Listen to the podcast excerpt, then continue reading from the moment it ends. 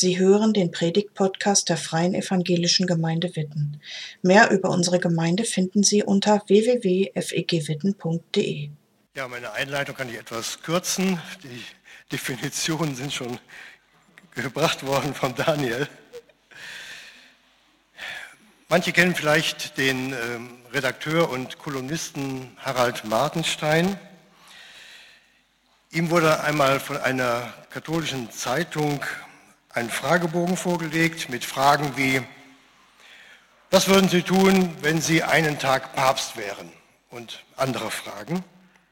Er hat die Fragen schön beantwortet und schreibt dann in seiner Kolumne, leider fragten Sie nicht nach der Lieblingstugend.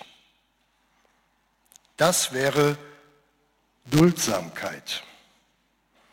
Es gibt auch andere wichtige Tugenden, klar, aber die Duldsamkeit ist vom Verschwinden bedroht. Sie ist der Regenwald unter den Tugenden. Ohne ein gewisses Maß an Duldsamkeit kann eine Gesellschaft nicht funktionieren.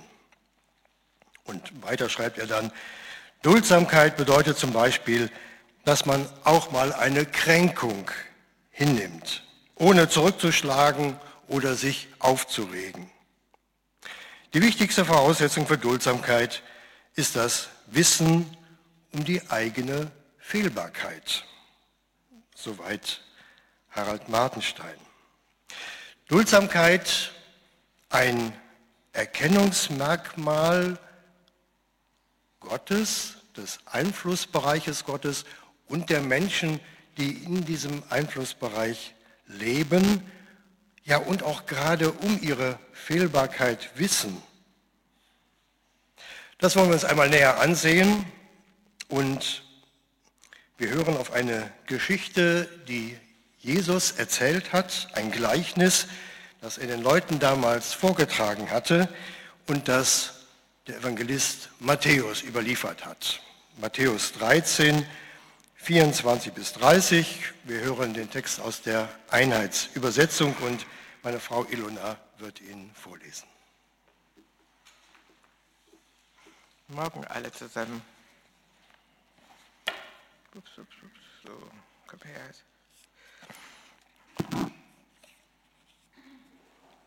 Das Gleichnis vom Unkraut unter dem Weizen. Jesus legte ihnen ein anderes Gleichnis vor. Mit dem Himmelreich ist es wie mit einem Mann, der guten Samen auf seinen Acker säte. Während nun die Menschen schliefen, kam sein Feind, säte Unkraut unter den Weizen und ging weg. Als die Saat aufging und sich die Ähren bildeten, kam auch das Unkraut zum Vorschein. Da gingen die Knechte zu dem Gutsherrn und sagten, Herr, hast du nicht guten Samen auf deinen Acker gesät?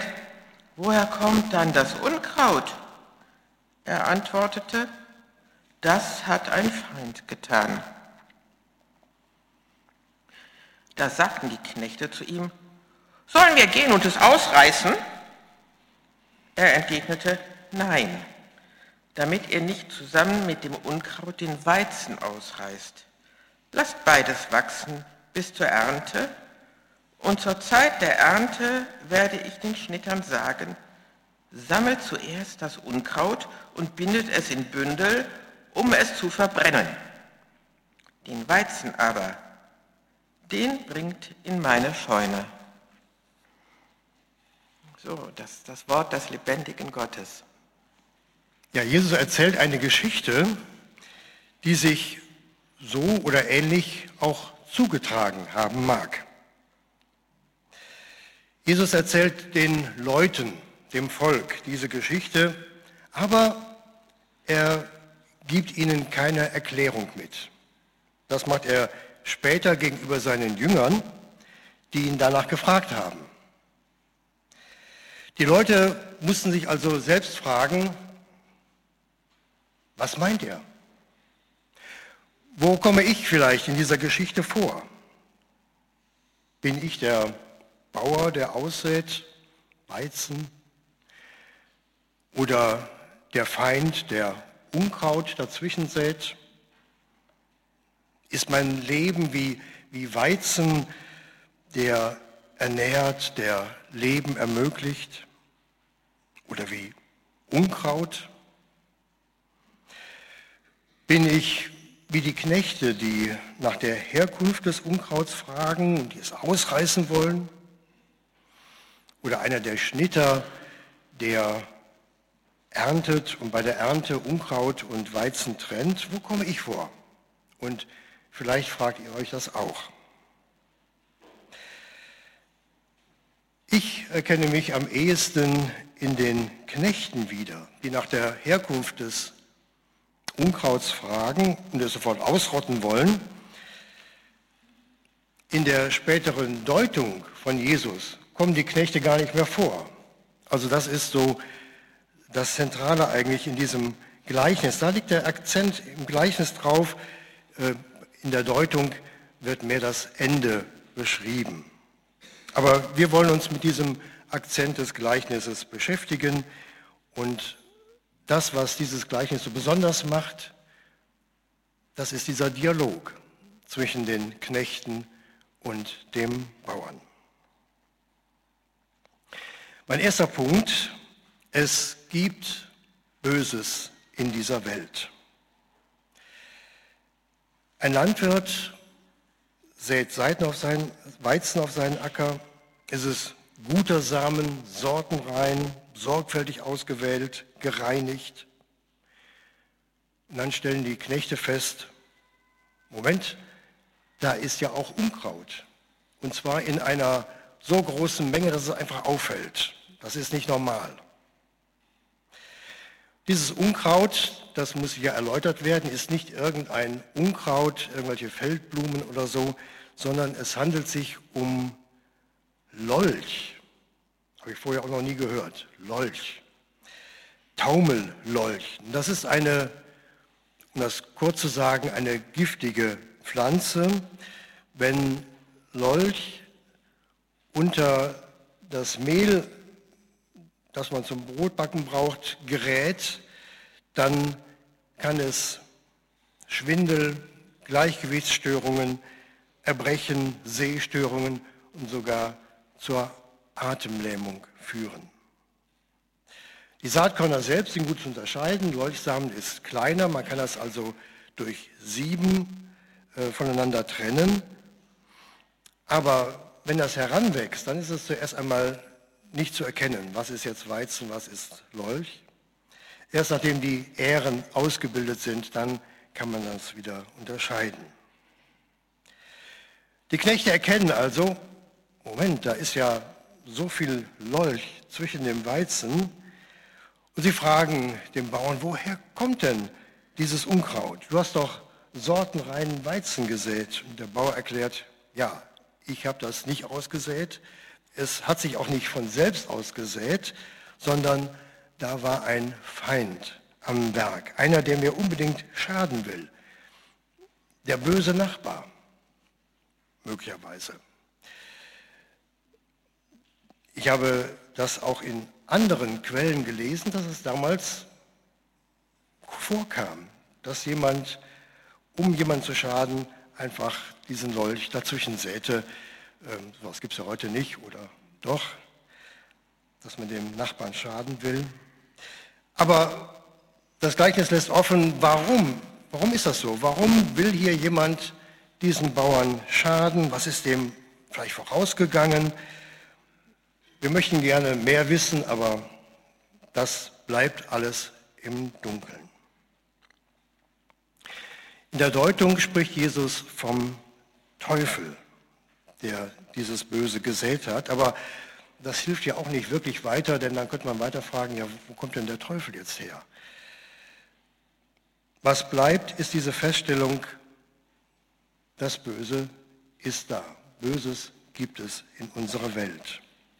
Unter all dem Guten, das es ja auch gibt, gibt es auch das Böse. Und es kommt nicht von Gott. Gott hat diese Welt gut geschaffen, heißt es auf den ersten Seiten der Bibel. Es kommt auch nicht von Jesus. Jesus vergleicht sich ja mit diesem Bauern in seiner anschließenden Deutung. Er hat nur Gutes gesät, nur Gutes getan. Aber da, wo Gutes geschieht, ist doch immer schnell das Böse da. Es gibt das Böse in unserer Welt, das kann man leicht feststellen. Und wenn wir fragen, ja, wo kommt das denn her? Dann fallen uns vielleicht einige Antworten ein. Ja, das ist die Geschichte, das ist die Erziehung, die Prägung, schlechter Einfluss, negative, vielleicht traumatische Erlebnisse, Einfluss von Alkohol und anderen Drogen und so weiter. Aber ich finde, diese Erklärungen, die ja, können manches erklären, aber es bleibt immer noch etwas offen. Da ist viel mehr. Ich finde, das Böse tritt auf wie eine Macht, die uns beeinflusst, die von uns Besitz ergreifen möchte. Die einen tun lässt, was man eigentlich gar nicht tun will oder vielleicht doch tun will, aber es hinterher bereut und dessen wir uns schämen. Es sei denn, wir sind völlig verstockt und auch völlig unempfindlich gegenüber jeder Selbstkritik. Deshalb finde ich die Rede vom Bösen, vom Teufel auch gar nicht so verkehrt. Es gibt so eine Macht, die wir gar nicht richtig fassen können. Böses gibt es in dieser Welt und manches kann man nicht sofort erkennen, manches doch, manches sehr deutlich. Ein Zitat aus Zeit Online, bezogen auf jüngsten Ereignisse, Hamas, aber auch russische Soldaten in der Ukraine. Zitat, staatliche und quasi staatliche Akteure, die als Terroristen auftreten, und Wehrlose abschlachten mit dem Ziel, eine Bevölkerung zu vernichten, das ist Barbarei. Dann nochmal ein Zitat in diesem Zitat, das pure Böse. So hat US-Präsident Joe Biden es formuliert. Also Böses gibt es in der Welt, man kann es identifizieren und wir finden sicherlich noch ganz andere Beispiele dafür. Dummerweise merke ich, gibt es das Böse auch in mir. Kürzlich an der Ostsee. Wir hatten ein Küstenstädtchen besucht, wollten dort auf die Seebrücke, die so in die See hineinragt. Davor war eine Bühne aufgebaut, ein DJ legte Schlager, Tanzmusik auf, Leute tanzten oder standen herum, tranken ein Bier. Ich wollte auf die Brücke, es war ein bisschen Gedränge. Jemand stellte so sein Bier auf die Brüstung ab, wandte sich dann um zur Musik und es gab dazwischen eine, eine kleine Lücke. Und da wollte ich durch mit meinem Rucksack. Schmale Lücke.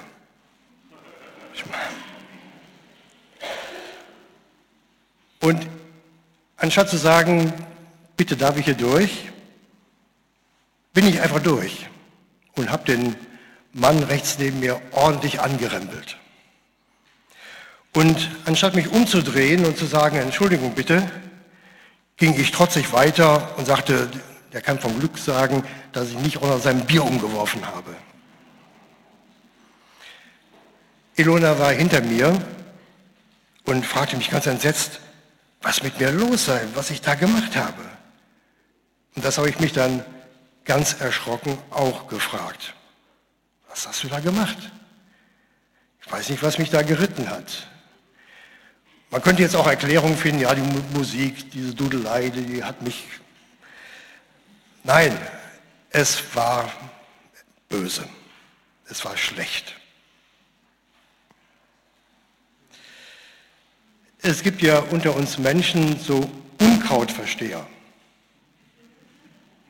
Da wird gesagt, ja, es gibt ja überhaupt gar kein Unkraut, es, es gibt nur Kraut. Ich habe kürzlich einen Artikel gelesen, auch wieder auf Zeit Online. Die Autorin schrieb über den Girsch. mit so einem ironischen Ton, Girsch ist natürlich kein Unkraut, sondern eine einheimische Heilpflanze, die gegen Gelenkschmerzen hilft, sehr vitaminreich ist und sogar ganz hübsch. Die jungen hellgrünen Blätter ergeben ein gutes Pesto oder einen nussig schmeckenden Salat. Und dann folgert sie, der Giersch muss weg. Denn in kürzester Zeit überwuchert er alle anderen Pflanzen und erstickt sie. Und dann hat man nur noch Giersch. Und sie weiß, das ist einfacher gesagt als getan. Er muss weg, denn er bildet äh, unterirdische so ein Wurzelsystem, das man also wirklich kaum beseitigen kann, ähm, wenn man nicht zu harten Maßnahmen greifen will. Es gibt Menschen, die also für alles irgendwie verständlich haben, Verständnis haben. Sogar für das Böse, das Schlechte, das da heranwächst und es einfach ignoriert. Manche sind auch Meister im Relativieren. Wird jemand oder irgendetwas kritisiert, dann kommt oft ein Ja, aber der andere auch, also sogenannter Whataboutismus. Es ist gut, wenn wir das Böse erkennen und das Böse auch böse nennen, das Schlechte auch schlecht nennen. Nicht darum herumreden, es ignorieren, es schönreden, sondern das auch so benennen. Selbst wenn ich andere damit vor den Kopf stoße, ähm, ich denke, wir können nicht auf jede Empfindlichkeit Rücksicht nehmen. Jesus hat auch klar Text gesprochen. Er hat den Satan Satan genannt. Er hat Heuchler Heuchler genannt. Er hat blinde Führer blinde Führer genannt. Punkt 2. Gott duldet das Böse. Die Knechte überlegen ja, was machen wir jetzt mit dem Unkraut, mit dieser bösen Saat? Sollen wir das Unkraut sofort ausreißen?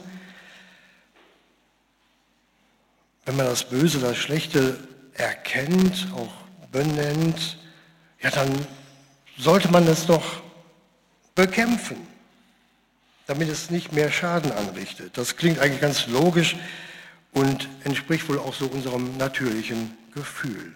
Und da schlagen die Knechte dem Bauern vor, ausreißen. Der Bauer entgegnet, und das mag jetzt verwundern, nein, nicht so eilig. Wir lassen es stehen.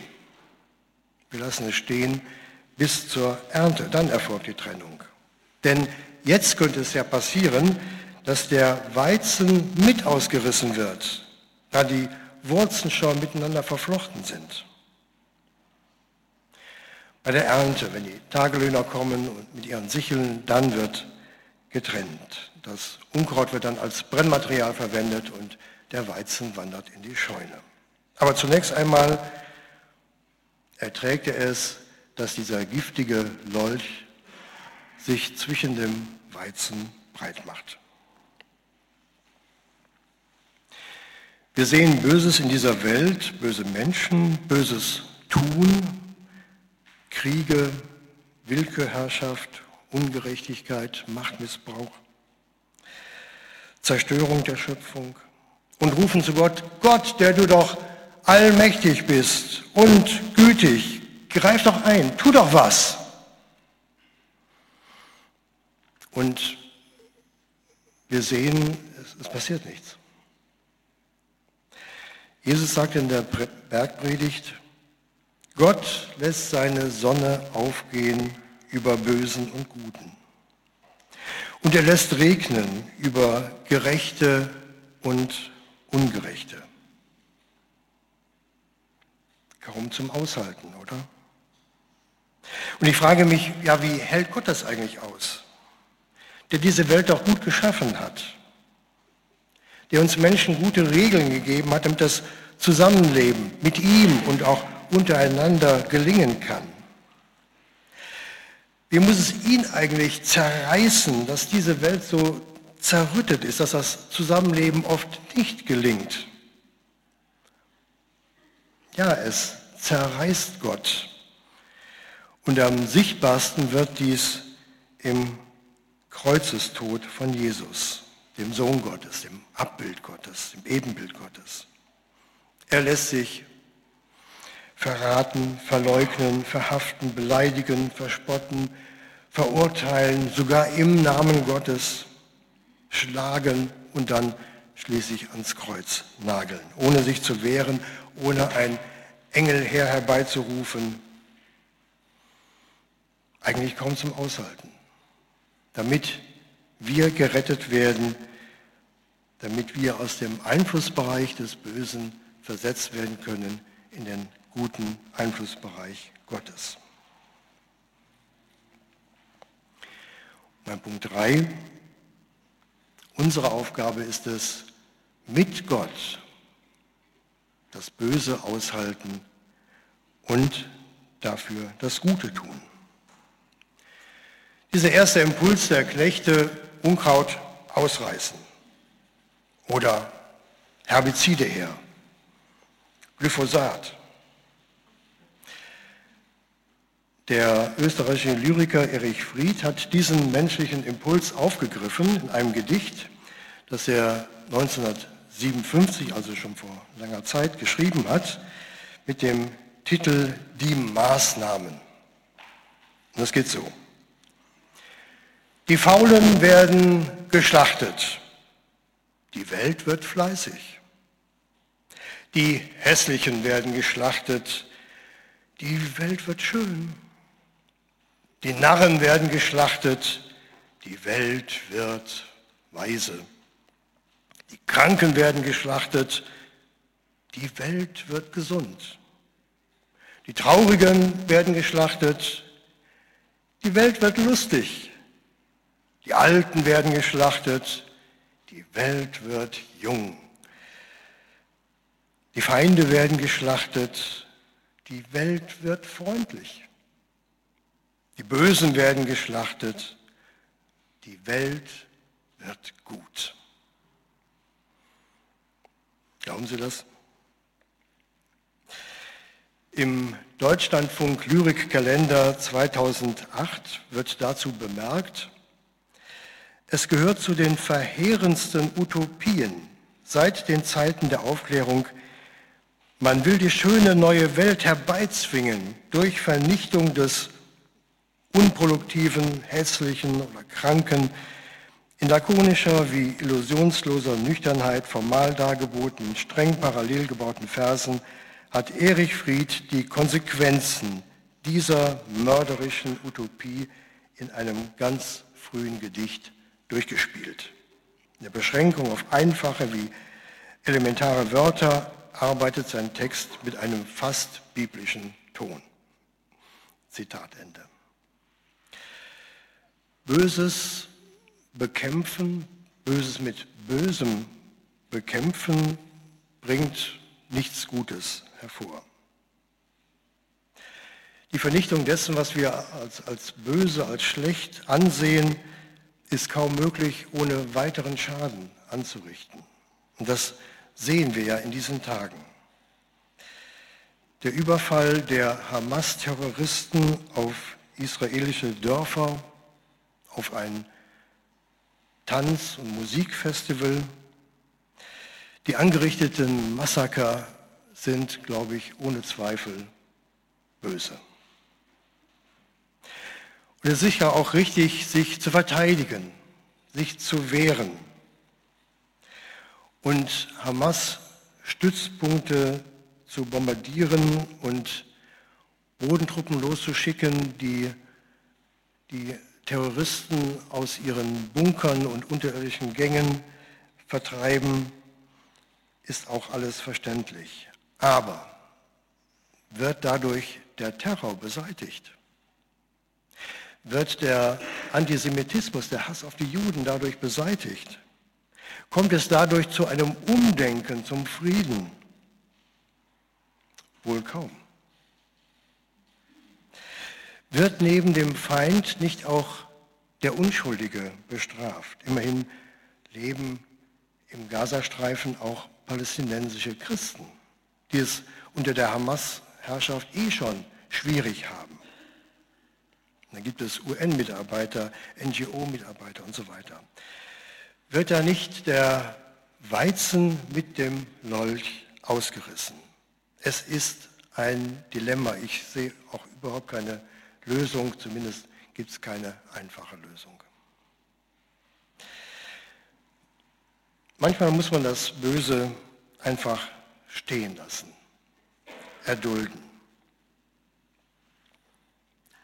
Ein anderes Beispiel, sobald sich in der muslimischen Welt irgendjemand beleidigt fühlt, weil etwa der Prophet in einer Karikatur auftaucht oder ein Koran verbrannt wird, was ich nicht gut heiße, oder Fake News verbreitet werden, gibt es gleich einen Riesenaufruhr, Botschaften werden belagert, gestürmt, Fahnen verbrannt, Puppen in Menschenform werden verbrannt und so weiter. Was passiert, wenn eine Bibel irgendwo verbrannt wird? Oder es Karikaturen gibt, die Gott oder Jesus lächerlich machen? wenn es blasphemische Kunstwerke gibt, wenn in Satiresendungen religiöse Gefühle, Gefühle von Christen verletzt werden? Nichts.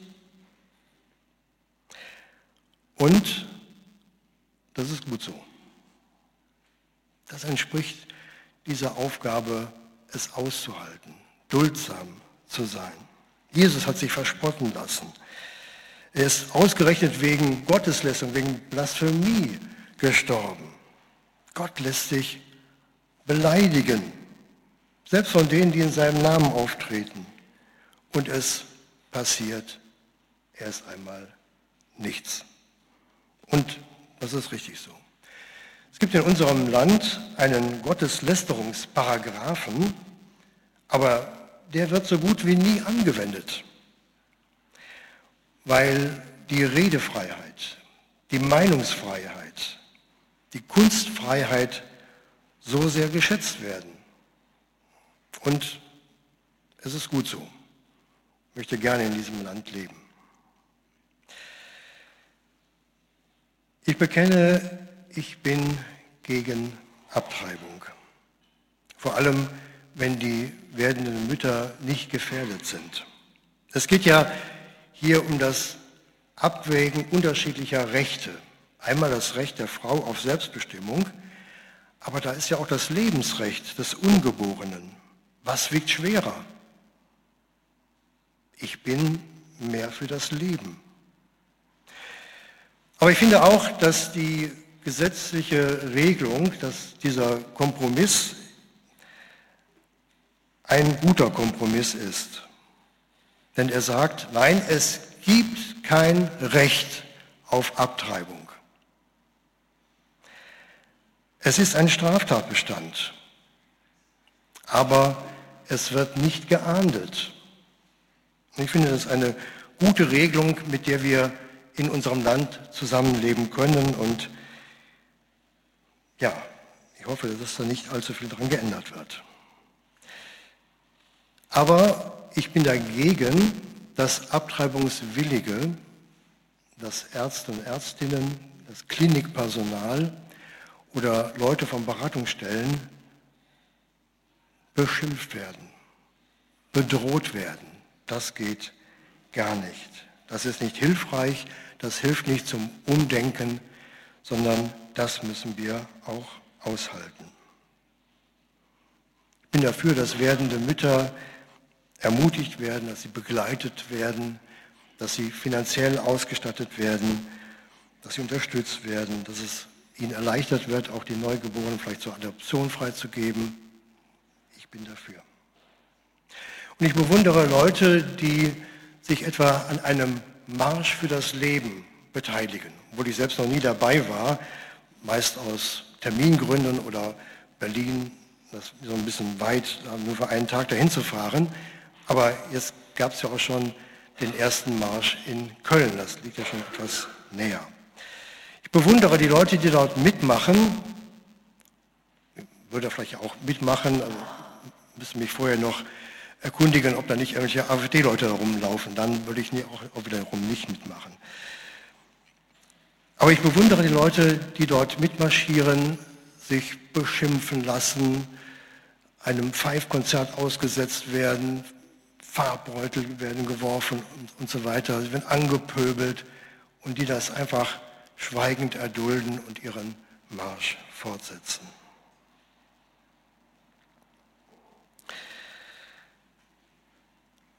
Lasst uns nicht auf das Böse starren, sondern vielmehr das Gute tun, guten Samen verbreiten, das, was dem Leben dient. Was hat Jesus getan? Er hat Gutes getan, Menschen geheilt, dämonisch Gebundene befreit. Er hat Ausgestoßenen seine Freundschaft angeboten. Lass uns darin ihm nachfolgen Dadurch wird das Böse nicht verhindert, aber das Gute wird vermehrt. Noch ein Gedanke dazu. In der Logik des Gleichnisses kommt das nicht vor.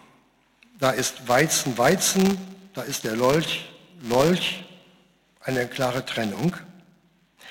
Aber in der Wirklichkeit geschieht es doch, Menschen können sich ändern können von Gott verändert werden, können zum Glauben an Gott kommen, können seinen Einflussbereich geraten, sozusagen von der bösen Seite der Macht auf die gute Seite versetzt werden. Das geht natürlich auch umgekehrt. Menschen können ihren Glauben verlieren oder sich durch ihre Kaltherzigkeit und Rechthaberei aus dem Einflussbereich Gottes verabschieden. Jesus schließt seine Deutung des Gleichnisses mit den Worten ab, wer Ohren hat, der höre. Das heißt doch, wer gut zuhört, wer diese Botschaft aufnimmt, der kann auch Folgerungen daraus ziehen. Der kann sich verändern lassen.